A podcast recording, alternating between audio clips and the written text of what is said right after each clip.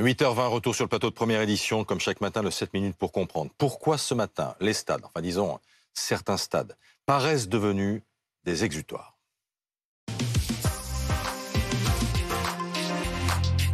On en parle avec euh, Raphaël Brosse, journaliste à SoFoot. Bonjour Raphaël, merci d'être là. Daniel Riolo, journaliste RMC Sport et auteur de KO Football Club, paru aux éditions Hugo Sport. Merci Daniel d'être avec nous.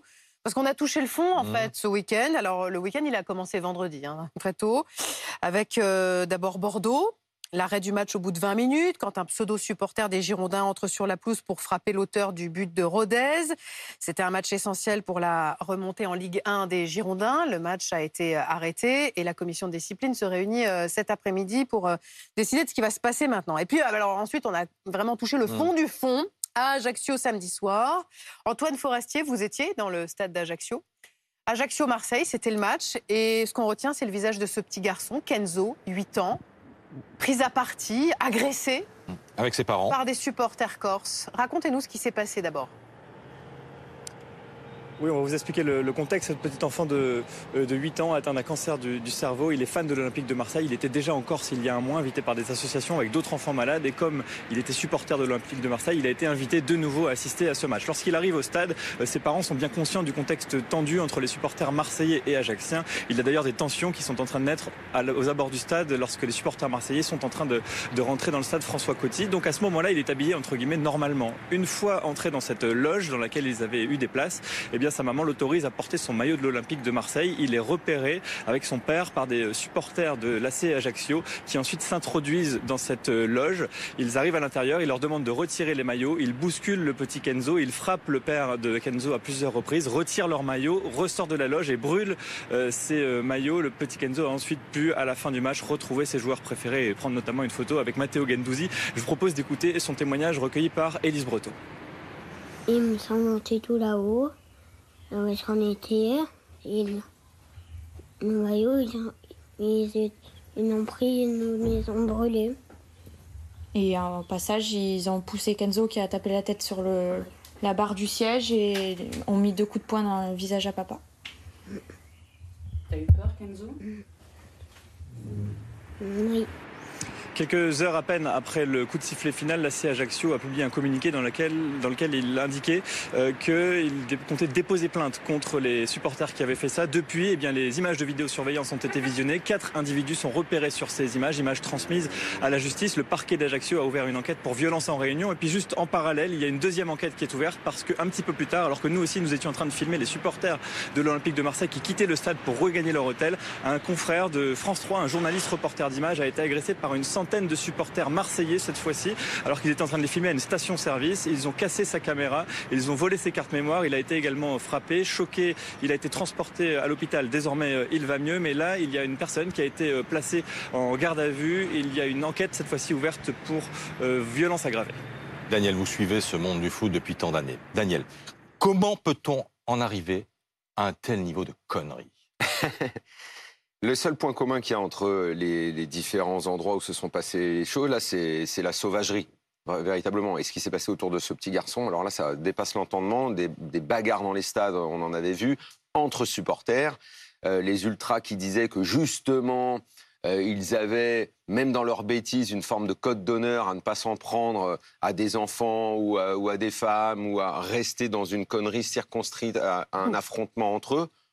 Là, euh, mais comment là, là, on est allé, là, on est allé au-delà de tout. Alors, la passion ne peut pas faire sauter la, la, barrière de l'enfance et de l'innocence. Bah, visiblement, si.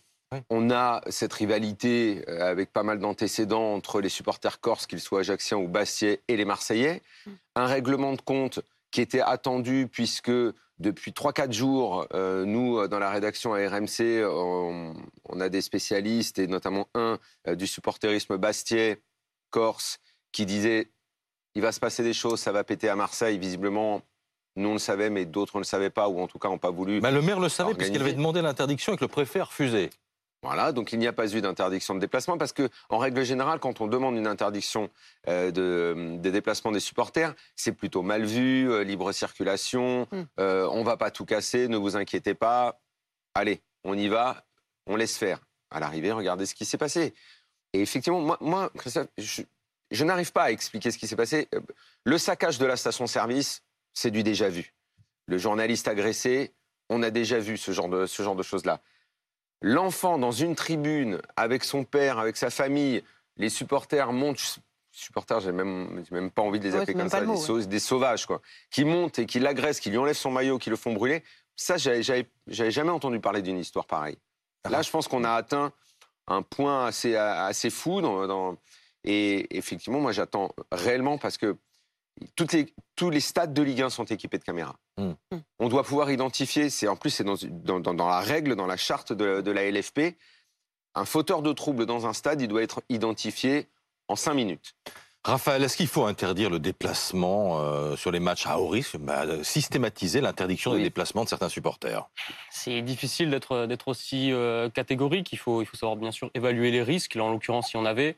Et euh, le problème, c'est qu'il y a eu donc, les supporters marseillais qui sont déplacés, ceux qui avaient leur billet, et ceux aussi qui n'en avaient pas, qui étaient venus uniquement pour essayer de créer euh, du désordre et potentiellement de forcer l'entrée dans le stade également. Ça a aussi suscité beaucoup de confusion autour de ce match. Maintenant, euh, les, les préfets prennent déjà beaucoup euh, d'arrêtés pour restreindre les déplacements, voire les interdire. Mm. Euh, ça allait mieux cette saison, j'ai envie de dire, par rapport à la saison précédente où il y a eu énormément de débordements. C'était la première saison post-Covid, il y a eu euh, beaucoup de matchs qui ont été arrêtés Mm. pour des jets de projectiles, de fumigènes. des intrusions de spectateurs sur le terrain. Là, ça allait un peu mieux cette saison. Et là, ce week-end a été un- un- vraiment un coup de dur. Mais, mais est-ce que, est que les supporters, quand ils sont identifiés, pseudo-supporters, ils sont sanctionnés et ils sont sanctionnés de façon suffisamment sévère? C'est là le, le problème, toute la limite. C'est-à-dire que la commission de discipline de la LFP, par exemple, euh, elle est compétente pour donner des sanctions collectives, que ce soit Ah. des huis clos partiels, huis clos totaux, des retraits de points, par exemple, ce qui devrait arriver à Bordeaux. Mais pour les sanctions individuelles, c'est plus compliqué. Il peut y avoir des interdictions de stade, mais là, c'était à la justice de prendre le Là, relais. le, le maire le président d'Ajaccio a promis d'interdire à vie de stade euh, les personnes qui s'en sont prises à, à Kenzo. Mais lui il ne pourra pas le faire. Non. il n'a pas C'est la, la, compétence. justice qui aura Voilà. la compétence pour euh, procéder à ces interdictions de stade qui, en France, ne dépassent pas 5 ans. Et encore, même 5 ans, c'est difficile. Euh, ce que font les Anglais euh, dans ce domaine, c'est- beaucoup plus Mm. fort. Mm. Euh, vous allez Mm. pointer le jour du match dans un commissariat à 200 km de chez vous. Je peux vous assurer que c'est très contraignant. Très, très contraignant. Vous n'avez plus envie de faire le con dans un stade après. Daniel, mais il y a aussi, il y a pas un problème de sécurité dans le stade parce que quand même pouvoir s'introduire dans une loge.